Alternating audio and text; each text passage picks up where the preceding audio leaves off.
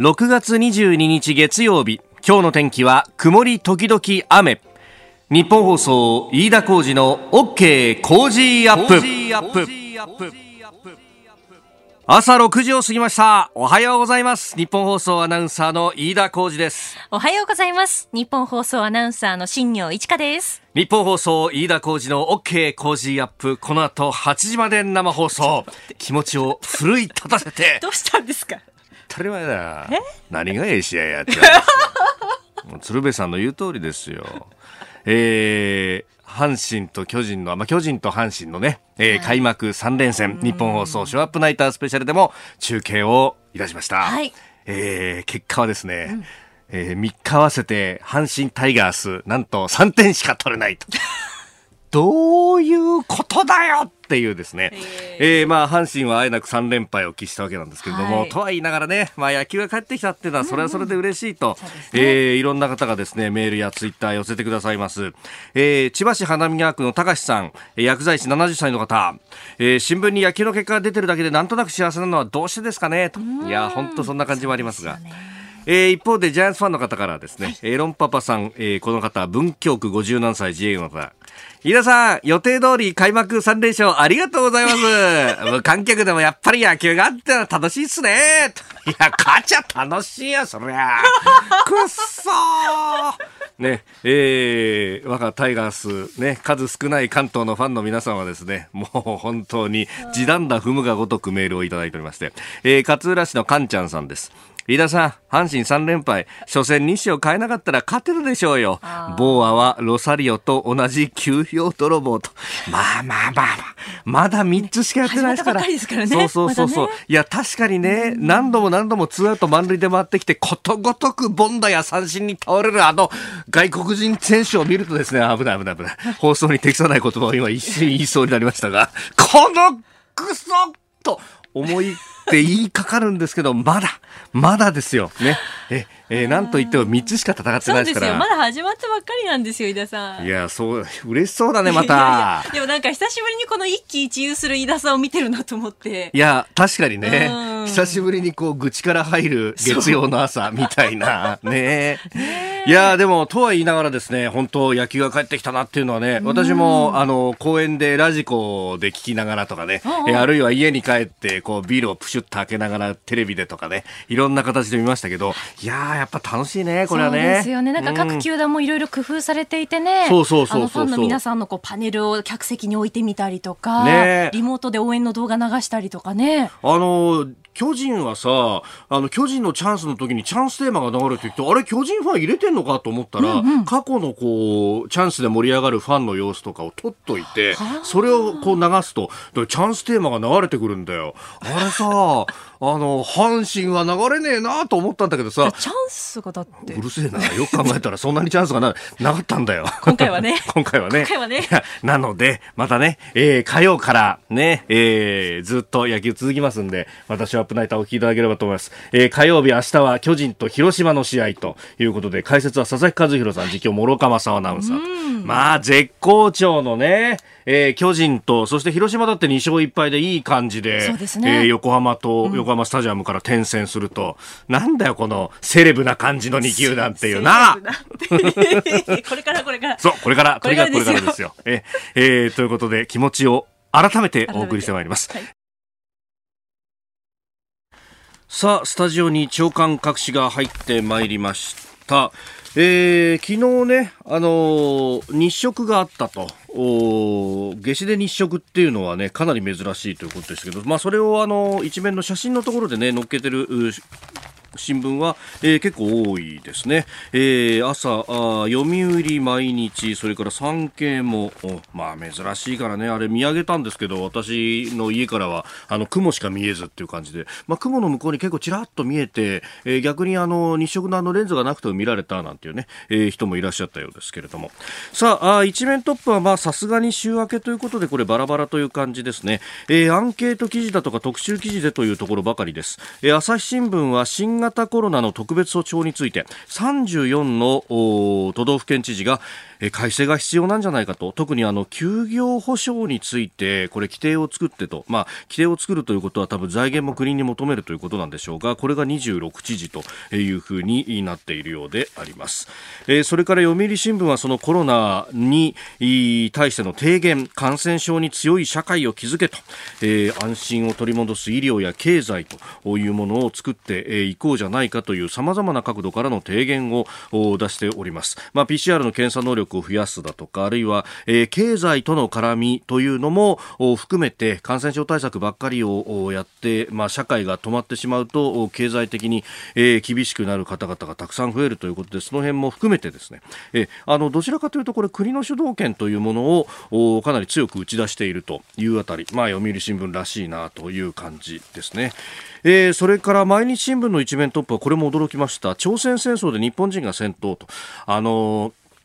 掃海部隊といって機雷をまかれたその港でですねその機雷を除去するというような作業のあのウォンさんという、まあ、今の北朝鮮のあたりですけれども日本海側の。で、えー、やったというような記録は残っていてそこで殉職された方もいたというのはね、えー、記録にも残っていたんですがそれだけじゃなくって、えー、基地の従業員らが、まあ、そのままその基地にいた部隊があ朝鮮戦争で、えー、朝鮮半島に出ていったので、えー、一緒に帯同したというような、えー、形の方々が、えー、いたんだということがアメリカ軍の極秘文書に記録があったと、えー、毎日新聞がアメリカの国立公文書館にある、えー、資料を請求してそこから読み解いて判明したということであります。まあ、これもね、えー、まあ噂はされていたというようなことはあったそうですけれどもこれが資料で裏付けられたという形、えー、それからあの産経新聞はあ日米同盟戦後75年の、えー、検証についてそれから東京新聞は東京都知事選、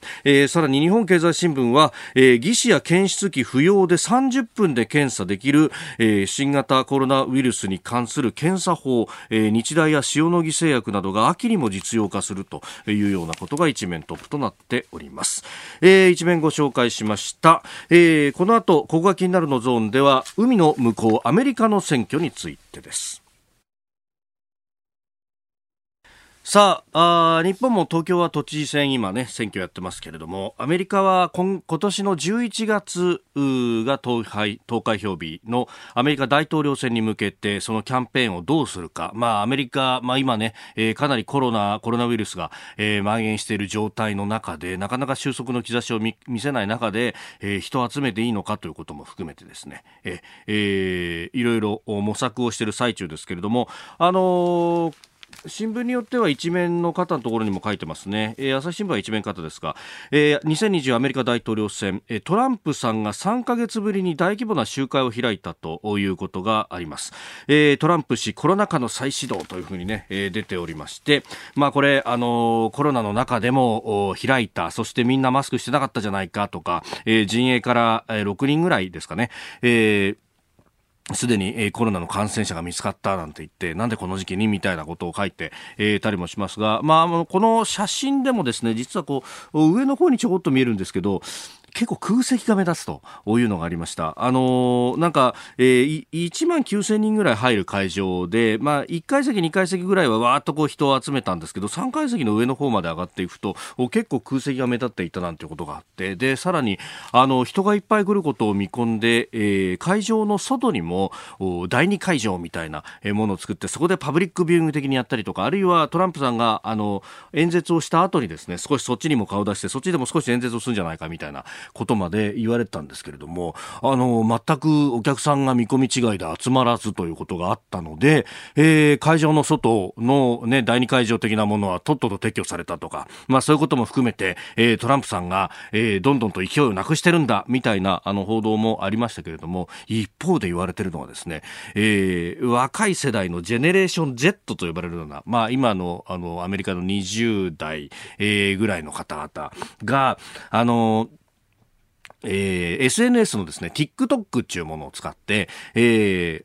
トランプさんのこのイベント、チケットを買いましょうと。えー、買っった上で全員で行かないようにして、えー、すっかすかの会場を作ろうみたいなキャンペーンをやって、なんか、なのでチケットの売れ行きは結構上々だったから、そういうこう、いろんな、あの、屋外の失礼とかもしたんだけれども、それが空振りに終わったというようなことが出てきて、えー、おります。まあ、そこまでするかみたいな話が一つと、まあ、あのー、本当にトランプさんの声を聞きたくって、でもあのチケットがなくていけない人とかがいるんだったら、それはあの機会を奪うということになるんで、けしからんということになるんですが、どうやらこういうことところはですね、あの、まあ、あの政治家のパーティー券みたいなのと一緒で、えー、どんどんと枚数は出すらしくって、会場のキャパを超えてもですね、で、こう、ぶどまり考えてて、で、溢れちゃった場合は外でみたいなことをやったんで、えー、どうやらそれは機会としてはそんななかったかもしれないんですけども、ただ、あの、そんなことまでするかっていうのと、まあ、そこまでしてでも、こう、テレビレビにですね、空席が目立つっていうのが映るだけで、えー、ネガティブなキャンペーンにはなっていくと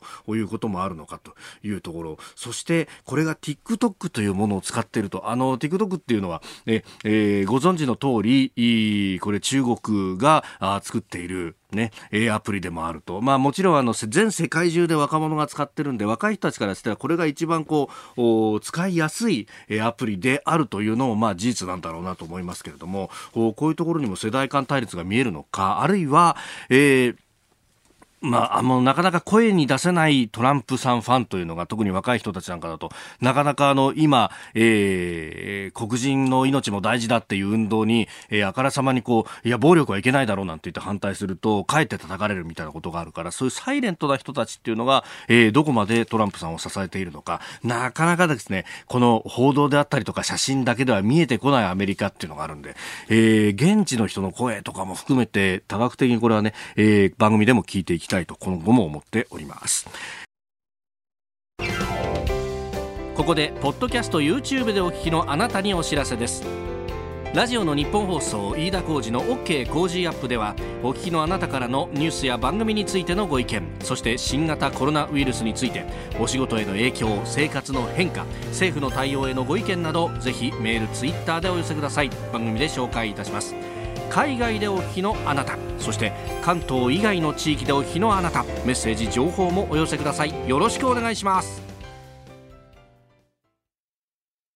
6月22日月曜日時刻は朝7時を過ぎました。改めましておはようございます。日本放送アナウンサーの飯田浩二です。おはようございます。日本放送アナウンサーの新業一華です。あなたと一緒にニュースを考える飯田浩二の OK 工事アップ。7時台はコメンテーターの方々とニュースを掘り下げます。今朝のコメンテーター、地政学戦略学者、奥山正史さんです。奥山さん、おはようございます。おはようございます。よろしくお願いします。よろしくお願いします。番組エンディングまでお付き合いいただきます。では、最初のニュースこちらです。北朝鮮、韓国批判のビラを巻く準備完了。北朝鮮は韓国への避難ビラを散布する計画を韓国政府が南北間の合意違反だとして中止を求めたことに関し合意は今や紙くずになったと主張。変更する意思は全くないと散布決行の立場を明らかにしました。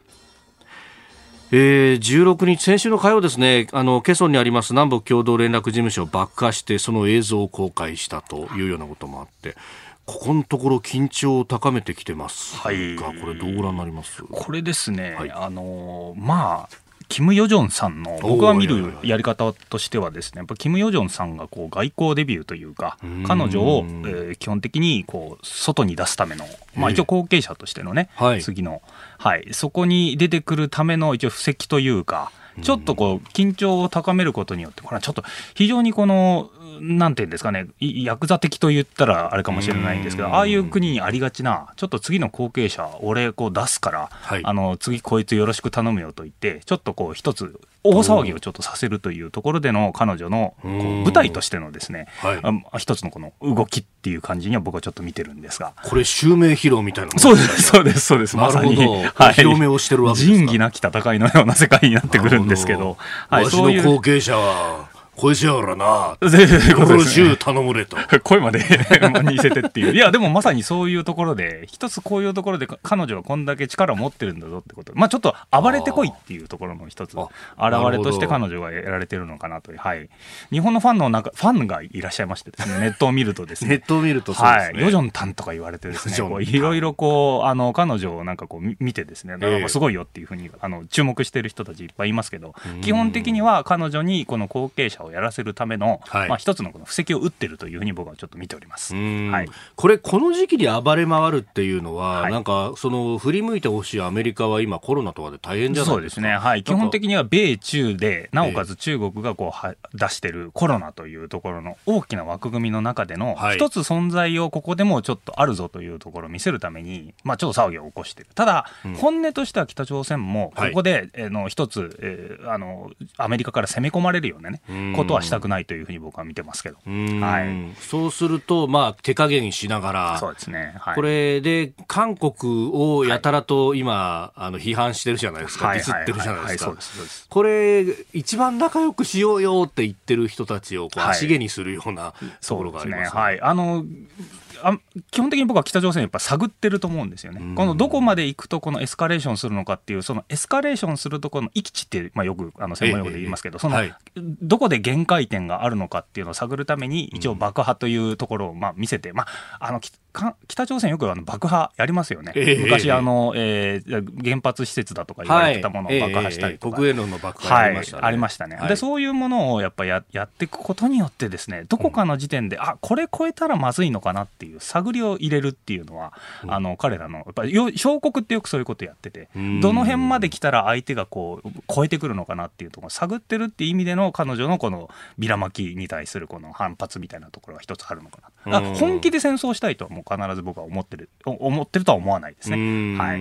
これそうするとあここまで良かったらって言って次また別のことやってくる可能性があると、はい、あもうもちろんそうです。だからどこあの今回はこれでなんとか収めてでそのままあのずっといくと思うんですけど、ええ、そこから先にあの、うん別のところをやってくるとこれは困るってことになるので、うん、あの北朝鮮側はこれでなんとか収めてで多分それでその後いきなり平常運転という形になるのかなというふうに見てます、ね、はい、いきなりじゃあこの後その核やミサイルに手をつけてくるとかそういうこと僕はそこまでは来ないんじゃないかなと。いう、まあ、実験的にちょっとあの、うんうんうん、韓国側にこう見せるためにこう、はい、バンバンちっちゃいのは撃つと思うんですけど、はい、ICBM みたいなそのアメリカが本気で振り向くようなことはやってこないなというふうには僕は見てます。うん、はい、まあそうやって存在感を見せつつ何がしかの情報を迫るみたいな。はいその通りだと思いますね、はい、中はやっぱりちょっと厳しめなんですか？逆にこういうものを外で、えー、何かこう紛争を起こすことによってもしかしたら中の方での不安が出てくるのかもしれないやっぱり内政とその外政って結構つながってますんで中の不安な部分っていうのところちょっと外で少しやろうぜってことで目をそらすっていうところも僕はあるのかなと見てますね。はい、はい。えー、まずは北朝鮮、まあ、朝鮮半島情勢についてお話しいただきました。おはようニュースネットワーク東京有楽町日本放送キーステーションに全国のラジオ局21局を結んでお届けいたします。時刻は7時11分になるところです。おはようございます。日本放送アナウンサーの飯田浩二です。今朝のコメンテーターは地政学戦略学者の奥山正史さん。取り上げるニュースはこちらです。河野防衛大臣イージス・アショアをめぐって秋田県に謝罪。実は手話の秋田県での会議に向けて、大勢の皆様にご尽力を賜ってまいりましたが、それにもかかわらず、今回、このような判断をせざるを得なくなったことを、防衛大臣として深くお詫び申し上げます。河野防衛大臣は昨日地上配備型迎撃システムイージス・アショアの配備手続きを停止したことを受け配備候補地の一つだった秋田県を訪問し秋田県の佐竹知事に防衛省は様々な不適切な対応があり地元にも迷惑をおかけしたと陳謝しました。えー、この秋田の荒谷演習場と山口県萩市の睦見演習場の2カ所をね、えー、候補地として選定しておりましたが、はい。突然、まあ、突然のように見えるこの停止となりました。はい、はいどうご覧になりますか？これはですね、はい。あの僕は非常にえー残念だなと、これはあの、うん。安全保障関係者では、はい。え結構意見がこう2つ分かれてまして、ね。まあちょっとこれ無理筋だったよねと、うんうんうんあのやっぱりお金がすごいかかるしっていうところで、まあ、そもそもんイージス・アショアは無理だったんじゃないか、だからまあやめてよかったんじゃないかっていう意見と、はい。あのやっぱりこれ、イージス・アショアはもうすでにこの防衛の柱になってる計画として組み込まれてたのに、うん。もうイージス・アショアがあることを前提にうん。ミサイル防衛やろうっていうふうに、一応、その防衛省的にはこうコンセンサスができてたところにいきなりやめちゃうってことになるんで、うん。いミサイルディフェンスそのもの、ミサイル防衛ってそのものをこう構築できるのかっていうところの部分が問われてるというところでいきなりやめるってことになっちゃったんで、まあ、お金かかるってのは実際その通りだと思うんですけど、はい。その防衛をいかにしようかっていう根本的な話がここで、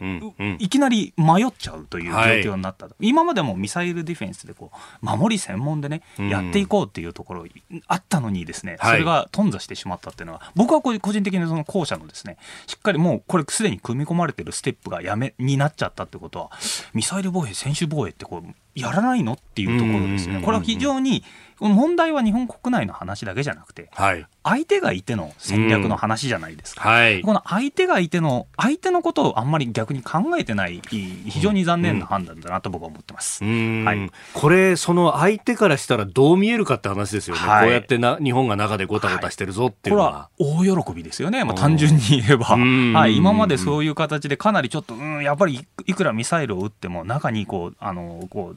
落とせないなって思ってたのがですね、一応これでこう、あやめるってことになっちゃうの、じゃあうちらの方でいっぱいこう撃てるじゃんっていううん。事態になったことで、敵側としては非常に有利だということですね。こういう戦略考えるときに、はい。我々やらなきゃいけないのはええ、実は相手に対する思いやりなんですよね。思いやり、はい。思いやりですか？敵と味方の話じゃないですか、はい。でミサイルディフェンスっていうのは基本的に自分の中でどうしようっていうふうにだけ考える。いかにその盾をなんとかしようって話なんですけど、うんうん。実はこの盾そのものが相手にとってどうなのかっていうのを我々は思いを馳せなきゃいけないわけですよ。つまりミサイル防衛があることによってですね、はい。相手がこれうんちょっとやっぱり攻撃できないなっていうふうに思いとどまらせることが、はい。この問題の本質にあるんですけど、どうも日本の国内のメディアの、はい。えー報道を見てるとですね、えーいかに相手を防ぐかっていう相手の攻撃を防ぐかっていう話相手に対する、まあ、僕は相手思いやりっていうんですけど相手に意識がいってないっていうのが非常に僕残念だなというふうに思うわけなんですよ。思いやるって別に親切にするとかじゃなくて そういう相手の思いをこはいう組むみたいなところそうですね。相手の思いを想像するとそうです相手の思いを想像してこっちに攻撃させにくくするという、はい。プロセスというかそういう意識の方向が日本の場ええ合どうしても内向きばっかりになっちゃって、確かに。こっちで何とかするんじゃなくて相手にいかに負担を与えようか相手にいかに迷惑をかけようかというはい。考えになってないというのが非常にこの手の、えー報道を見てて残念だなと思うのうん。が、はい、いつも思いますね。はい、これ報道出た時にあれ？と思ったんですけど、はい。これやめるってことはじゃあなんか別のアイディア考えてるのかと思ったら全然それが提示されないませんね。みたいですね、どうも。that. はい、うんそれが非常に残念。で、まあ、あの一応今、防衛省的には、はい。どうやら、えー、とイージス艦をまた増やすっていうことなんですけど、はい。海上自衛隊的にはですね、いや、これ以上増やすの無理でしょと、一番リクルート難しいのって、やっぱその海に行っちゃって、ええ出っ放しではい。携帯が使えないという。うん。この若者がね、乗組員の人たちが携帯使えないっていう一番厳しいところにえーなっちゃう。この、海で、海の、あの、その、イイージス、イージス艦、はい。これはちょっとなかなか、あの、海上自衛隊側としてもやりにくいってことなんで、やっぱり陸のどっかに必ずイージス持ってって、うん負担を、その、海海上自衛隊の方の、えー負担を下げるっていう方向に行かないと、うんちょっと話、これ、なかなか厳しいのかなと僕思ってますね。はい。あと自民党の内部などでは、そのじゃあ代わりにこう敵の基地も叩けるようにして、はいはいはい。撃ってこさせないようにしたはい。らどうだみたいな議論が出てきました、もちろん本来はそういうふうに話がいくんですけど、一応憲法のね、制約上で我々できないってことになってます、はいなってますけど、本来ならばやっぱり、その、ま、まあ、イージス、和書はしっかりやってですね、はい。で、しっかり盾をやったところでっていうふうに、もう路路線としてはそっち行ってるわけですから、うん。ぜひこのまま行っていただきたかったんですけど、うん。なんかちょっと、えー、あもうひよっちゃったっていうところでしょうかね。はうんい。残念ですね、非常に。はい。うん個人的には。はい。いかに相手の部分のだから負担を増すかっていうところに、はい。あのじ日本国内のいあのその防衛議論というか戦略議論がいってないのが非常に残念です。だから本当は中国、ロシア、北朝鮮というまあ仮想的国に対して、はい。彼らの一番嫌がることを我々しなきゃいけないんですけど、日本人真面目ですから、はい。その相手の嫌がることを真面目に考えるということができないというか、うん。自分たちの方の中だけでなんとかうまくこう回すことによって、なんとかそれがこっちがしししっかりやればええ、相手がその思いとどまってくれるんじゃないか。というふうにうん。真面目に考えすぎなのが僕は一番いけないのかなと思ってますけどね。はまあそうですよね、それね、あの思いとどまってくれりゃいいけれども、はい。とりあえず試してみんべかと。そそうですね。いうはい、人たちがいてもい。はい。で、これあの一番まずいのがですね、はい。これこういう議論を日本の国内ですると、ええ今度次回、まあ逆にこう今度はこれで味を占めた、はい。まあその仮想的国三国、まあ中国、ロえーロシア、北朝鮮がその味を占めてですね、ええ。あなんか地元を騒げさせればはいい。いんじゃんというふうになってですね、これかなり悪しき前例になる話なんですね。うん。地元をとにかく焚きつけてなんとかすれば、まあ情報戦いろいろ仕掛けてきて、はい。地元を騒がされば、こう我々が嫌がる武器も日本やめてくれるんじゃないかっていう。ううん非常に僕は問題がここに大きいかなというところですね。はい。うんまあでももうこれやめるってこと決めちゃったんで、はい。早いところその、まあ、あの、この防衛の網というか、その空白地帯を早く埋めていただきたいなっていうのは、うん。はい、僕正直思ってますね。まあ、はい。総理もね、NSC、まあ、国家安全保障会議の中で、これを議論していくんだと、夏にもやるんだという話してましたけど、ええそんな悠長なこと言ってられるのかって話はい、なかなか時間がないと思いますし、そもそも日本側がこういうふうな路線でやっていくんだっていうのが、まあ、見えてないっていうのが、やっぱり一番、厳しいのかなと僕ちょっと思ってますね。はい。なんとかしたいと。はい。うんえーそしてもう一つ用意していたニュースですが、河井前法務大臣です。現金配布リストの削除を依頼かということで、えー前の法務大臣の河井克行容疑者と妻の安里容疑者が参院選、えー前回の参院選をめぐって、えー票の取りまとめなどを依頼し、地元広島の県議会議員ら94人に合わせて2570万円を配った疑いで逮捕された事件で、えー克行容疑者側が事務所のパソコンのデータを業者に依頼して削除させた疑いがあることが分かったということです。これすごいですね。この、ええ。どうなんですかね、今は、その現金を配るってすごく昔の昭和のね、政治のように見えるんですけど、これ、ええ。まあ、産経新聞に書いてますけど、はい。当時はこれが政治の世界では普通のことだと思っていたと。うん。お金のやり取りっていうのは、まあ、なんとなくね、庶民的な感覚ではあるんじゃないかというふうに、なんとなくありますけど、ここまであからさまにやられると、ちょっとびっくりという。そうですね、まあ、産経の記事は克行容疑者のあの初当選の時、はい。平成8年の選挙の話でしたが、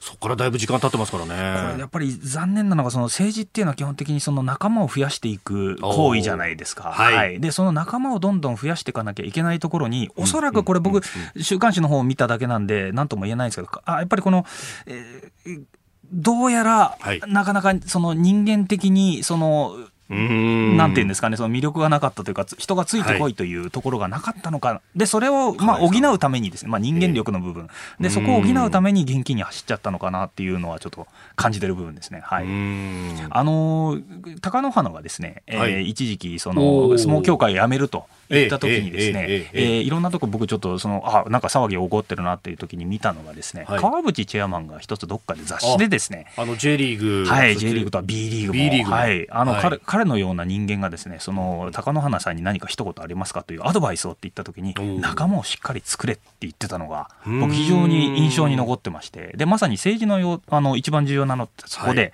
もしかしたらですね、この、えー前の法務大臣、えっ、と河野さん、はいあ河合さんですね、はい。はい、河合さんそういうところでえしっかり仲間作りっていうのができなかったのかなっていうのが、ん。えーちょっと残念な。んで、まあ、そこをだから補おうとしての現金っていうことだったのかなというふうに僕は理解してますね。はい。い。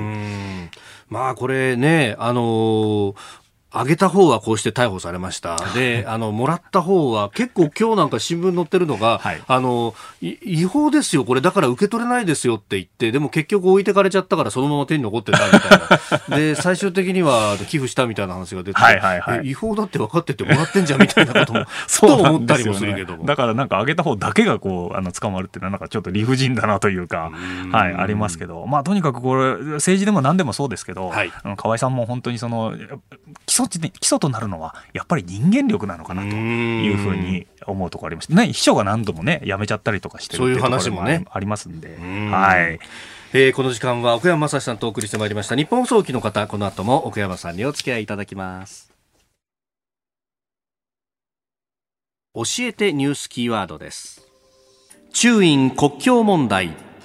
中国とインドの国境ヒマラヤ山脈とカラコルム山脈に囲まれた標高4300メートルの旧ジャンムーカシミール州東部ラダック地区ギャルワン渓谷のあたりで今月15日中印両国が衝突し両軍合わせて60人以上の死傷者が出ております。えー、両軍の衝突で死者が出たというのは1975年以来そうですね、もうほぼ50年近く、まあ、40何年ぶりということですよね。しかもこれ、重火器を使ったわけではなくて、はい、当初は石だとかと言われてましたが、なんか棍棒とかね、はいはいはい、釘を打った棍棒みたいな。個体接触っていうんですかね、これ、あの火器重機を使用せずで、はい。まあ、あの昔のローマ時代よりも前のなんか古代の戦いみたいな。いや、本当です、ね、はい。まあ、日本でいうとこの、ビーバップハイスクールで展開されるような戦いっていうんですかね。はい。もう、拳の男同士の。やんのかあんというはい。しかもこれやってるのが4000メーター級の高いところじゃないですか。高地じゃないですか。富士山以上に高い。富士山の上でですね、もう空気薄いところでこう、殴り合いをやって、投石もやってるという、どれだけ原始的な戦いなんだっていうのがまず驚きびっくりなんですけど、僕はこの話見てて思うのはですね、はい、まあ、ちょっと羨ましいなとも思うんですが、羨ましい、はい、アメリカ、あアメリカですね、インドと中国ですね、はい、これあの、なかなか日本では注目されないんですが、この国って両方とも核保有国なんですよ。うんえ。ー、核兵器を持っての睨み合いをしてる国だからゆえに、エスカレートさせたくない。気持ちがありますよね。両方ともに。はい。ちょっと一発でも撃っちゃうと、本当軍隊が出てきて、そうすると下手すると核戦争になってしかもしまうかもしれないので、お互い両軍ともに、これエスカレートさせるのやめようよっていう、一応コンセンサスというか、お互い相違ができてるわけですね。はい、そうすると、じゃあ一番こん、あの、でも戦いたいという意思はあるじゃないですか。で、何が起こると、じゃあ素手でやろう いう、マンツーマンでやろうぜというところになってしまう。なんかややけにこの核兵器があることによって、原始的な戦いの方に行ってるっていうのは非常に面白いなという。これも一種の核抑止力みたいなもんなんですかね、ま、さにはいその通りだと思います。だからむしろ核兵器あることによって戦いが非常にこの低いレベルでね、はい、抑えられる、まあ、それがいいかどうかは別として、まあ、亡くなった方も出てるね、もうもちろんはい出てるわけですけど、逆にそれで武器は使わなくてじゃあその代わり石を使うう、はい、なんかこう非常にこの上が激しい激しいところでお互いにやめようやめようっていうのがあるがゆえに、むしろその原始的な戦いに行ってしまうっていうのは非常に興味深いなと。なるほど、はい、これは核保有国だからこそ同士だからこそ起こる不思議な現象というふうに見るっていうのは一つ見方として面白いかなと思ってます。はい、でもう一つがですね、はい、このやっぱりインドがこれここまでやっぱりかなり過激にこうやっているっていうことはですね、えー、インド側がこれ、うん、あの実は相当今やる気を起こしてるっていうのは見逃せない部分なのかな。と。で、ね、それに関しては今回の一つの動きの前に、はい、インド側がその今まであまりやらなかった道路を作るっていうところをやってるわけですよ。インドはそこに至るアクセスっていうのは非常に難しかったんですが、はい、今回の紛争の前にはですね、かなり必死にそこに行く道路を作ってしっかり作って整備してなおかつその上にあるですね、はい、えダウラト・ベグ・オルディってこれ5000メーターぐらいに一応軍事基地というか滑走路があるんですけどちっちゃい5100メーターとかあるんですけど、はい、すごいところに滑走路、ね、基地の方にやっぱり向かってですね、軍事拠点やっぱすごい少ないですから、でそこに対するインフラ整備をしっかりやってるってところが、逆にアクセスをこう、はい、うまくう行きやすくなって、その紛争の場場所に早く行けるようになったことによって、むしろ紛争がしやすくなってるっていう状況が生まれてるわけですね。はい、だから、まあ、そこに行く、例えば、まあ、里帰りすると皆さんのね、高速道路ができると、やっぱ行きやすくなるじゃないですか。確かに帰りやすくなる。そうすると、はい、帰りやすくなる。でそこの帰りやすくなるがゆえに、そこで、えー、あの人が移動ができてっていうことで、あの舞台にですねその紛争の舞台にこう戦場にこう行きやすくなってるっていう状況が生まれてるのが一つ大きな鍵を僕はここになってるかなと思ってます。なるほど、はい、ここ20年ぐらいで考えると中国側の方も、はい、あの製造チベット鉄道って鉄道を通したりとかそうですそうですでかい滑走路作ったりとかっていうのが、まああったと。もちろん、まあ、インドもそれをやってきててっていう、でお互いにこう今あのぶつかりやすくなる状況がこう生まれてきてるっていうところが見逃せない。前はそこはやっぱりいけないのでいやちょっとそこで戦うのやめようよってことになったんですが今回は逆に行きやすくなっちゃったんで舞台が整ったというふうに僕は見てます。はいなんか中国がとにかく外へ外へ行ってるんじゃないかと思いがちですけど、はい、そういうわけでもなく、はい。まあ、もちろん中国側もね、はい、あの今、激しい外交をしてますけどということもありますよね、えー、その辺の中国についての話は、この後ですね、えー、お知らせ等々挟んだ後スクープアップのゾーンで、えー、香港との関係をきっかけにしてお話しいただこうと思っております。えー、今日のキーワード、中印国境問題でした。ここだけニューススクープアップです。この時間最後のニュースをスクープアップ中国、香港治安に直接関与。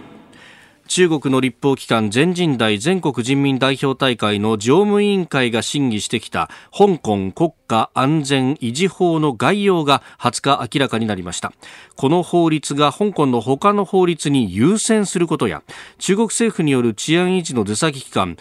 国家安全維持公署を新設することを規定し香港の高度な自治を認めた一国二制度を完全に形骸化させる内容となっております。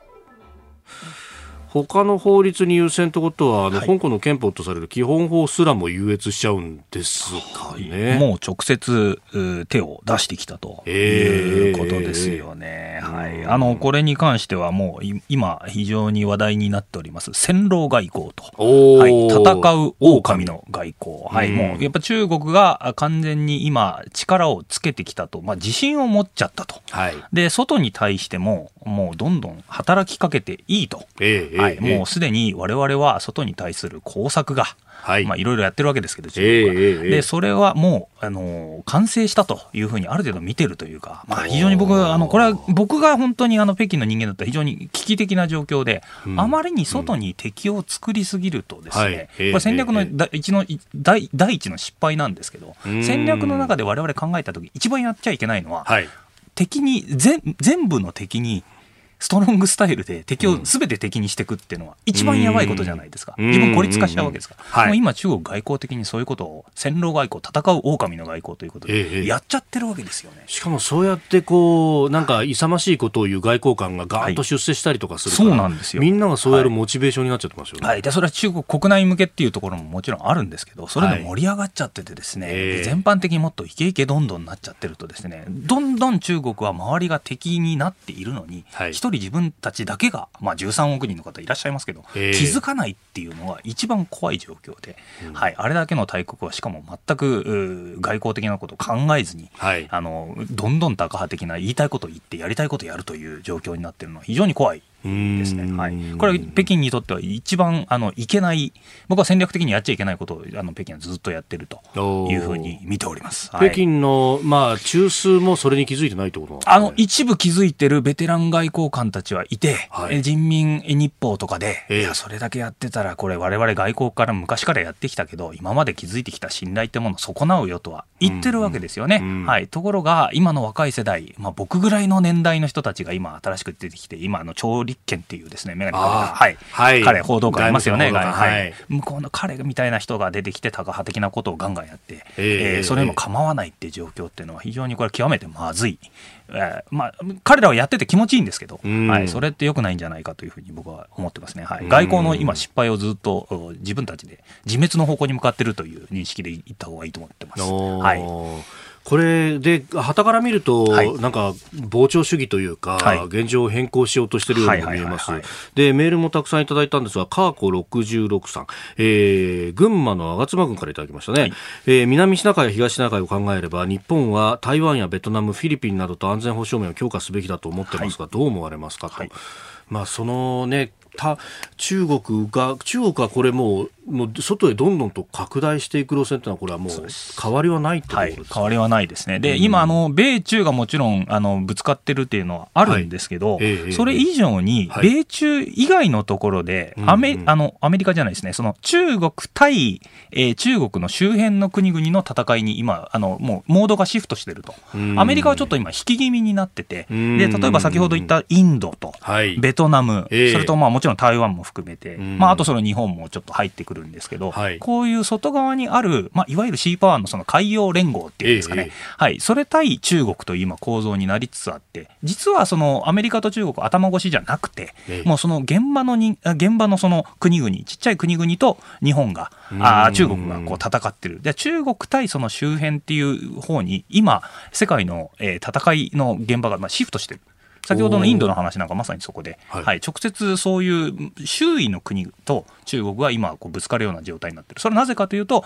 中国自身が今かなり激しくなってるからということですね。はい。そうすると周りがもういきなり警戒をし始めて、はいおいなんかもうこうやばいことやってんだったらこれ反発しようよっていう。うんこれもうなんかアクションがあれば必ずリアクションがあるという、これはい。人間の摂理というかですね、うん。はい、ロジックは働いているというふうに思ってます、はい。うん。これあのアメリカはそのここの自由作戦とかで自分たちで動くっていうのもやってましたけれども、はいはいはい。どうなんですか？そうすると今後はその東アジアの国々が矢面に立ち、はい。まあねあのオフショアバランシングなんて言いますけど、はいはいはい。ちょっとアメリカは引いたところから全体のサポートをやるみたいな風に変わってくるんですか、はい。まあ、そういうあのやり方にシフトしたいというのは、特にトランプ政権になってから、まあトランプがちょっと暴走しし気味なんで、周りがちょっとやばいっていうことで、まあ、横での連携をやっぱりやろうよっていうことですよね。で中国はその逆にこのすごく強く出てきたんで、はい。もう本当にその周りの国が、アメリカもちょっと頼りにならないから、ちょっと横での連携をなんとかしようねっていうところで、オーストラリアとインドがこの間、あの会談いろいろしたりとか、はい。はい、それでインドと日本仲良くしようよとか。うん、そういう横の連携がこう増えてきてるっていうところが一応一つのフォーカスとして出てきてるのかなというふうに思ってますね。はいでじゃあ中国側というともちろんそうやってこう板高に出てきてるところもありますけど、こうん元来ある戦略っていうのは、はい。このまさにね、えー奥山さんが役をされました、はい。えー目に見えぬ侵略という本に詳しく書かれてますけど、はい。そのオーストラリアや日本とはい。アメリカの間を分断する、はい、そうですね。これはいが相当これうまくいっちゃってるわけですか、そうです。あの、それは今までうまくやってたんですが、おそらくこういう本が、僕が翻訳したような本が逆に出てくることによって、はいええその中国側が狙ってることが明らかになりつつあるっていうのが、むしろ今、その周りの国が今警戒しようよねって、中国に対して警戒しようねっていうところが、その、バレちゃってるんでね、そのやうん工作が。で、その工作を、あすごく手口をえー紹介したのはこの目に見える侵略という本ですね。はい。で、これ、あの、僕も翻訳して分かって、他の本もいろいろ読んでみたんですけど、はいあの、オーストラリアなんですね。これ、オーストラリアにいかに中国が、その、いろいろ工作仕掛けてるか。ええで、僕、他のカナダの例とかですね。はいで、最近もそのヨーロッパの例とかいろいろ見てるんですけど、うん全くやり口が一緒なんですよ。おー一緒なんですよ。どこでも同じやり方を使って、まず政治家を買収する。はい。で、その次政治献金だとかで、えねそうですね、政治献金。で、その次に、えーメディアをなんかこう手なずけて、はい、えーで、記者をなんか北京に呼んだりとか、ん。はい。で、交流とかをしてね。そう、交流をして、ええ意外とその宗教団体、現地の宗教団体にあの結構手、手なずけたりとか、ははい。国内じゃ宗教を認めてないに等しいのそうにもかかわらず。なんですよ。それが不思議なんですね。うん。そういうところの、あのところと関係をつなげて、もちろんビジネス界にも手を出して、はい。で、中国に悪いことを言うなっていうことをやるっていうのは、貿易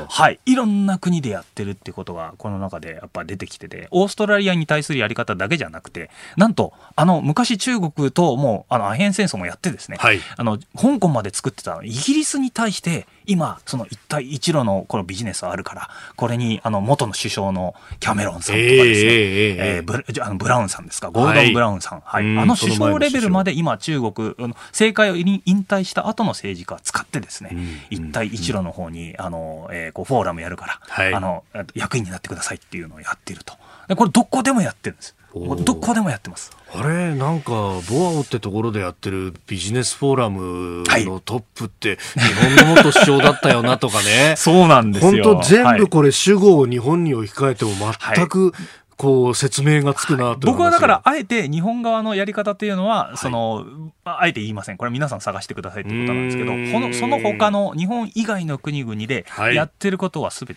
一緒です。なるほどはい。やり口が全部一緒で、政治家を買収する、ビジネスマンを買収する。で、どんどん中国側にいい情報だけ流す。で、うん現地にいる中国系の人たちを、えーこの中国系メディアをですね、はい中国語メディアがあるんで、そのメディアを買収して、新北京にする。やりか、やり口が全部一緒だというのを見て、衝撃を受けました。はい。うん。えーこちらは飛鳥新社から出ています。目に見えぬ侵略、えー現代はサイレントインベージョンという、えー中国のオーストラリア支配計画という本、えー、奥山さんが訳していらっしゃいます、えー、こちらもぜひお読みくださいというか6万部出てるっていうのは肌感覚でやっぱり日本人危機感感じてる人が多いってことなんですね、はい、まさにその先ほど言ったその、えー、戦狼外交でも日本はなぜか習近平を呼ぶっていうことになってますよね、これっておかしいわけですよ、中国あんなにやばいことやってるのになぜ日本まで有効でそういうあ日々我々メディア見ておかしいなって思ってるところにこの本が出てきたんで、まあ、僕なりのこの解釈ですけどおそらくそういうところの